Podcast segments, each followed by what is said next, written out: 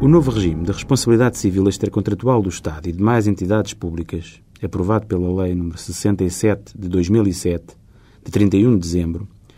que entrou em vigor no dia 30 de janeiro de 2008, é hoje e amanhã o objeto do sexto encontro do Conselho Superior da Magistratura, que tem lugar em Tomar, na Biblioteca Municipal. Entre os vários painéis em que se desdobra o colóquio, é compreensível e justificado que o destaque seja dado, durante o dia de hoje, à responsabilidade civil pelo exercício da função jurisdicional,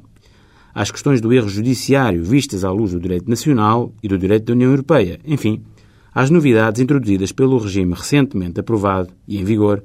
no que respeita ao exercício, no cotidiano, da atividade profissional dos juízes, que é dizer o direito, atividade que configura o desempenho de um poder soberano, quer dizer independente, sob o tónus da imparcialidade e isenção. É ambiente algo conturbado, contudo, em larga medida pelo tratamento que a comunicação social, ou boa parte dela, veio a dar em plena última semana da campanha eleitoral pela Assembleia da República, mais parecendo, de há muito aliás, que é para o cargo do Primeiro-Ministro,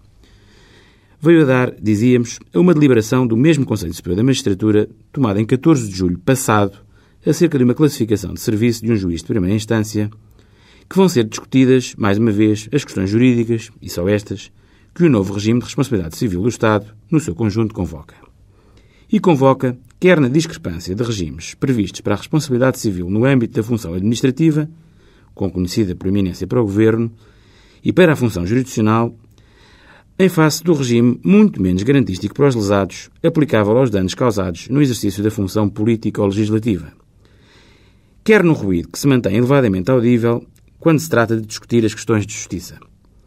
É de certo uma pena, uma pena pouco leve, aliás, que se mantenha tão difícil e estreito o caminho da discussão serena, informada e franca, descomprometida com agendas escondidas ou nem tanto, mas é, ou parece ser esse, o preço do livre curso das liberdades,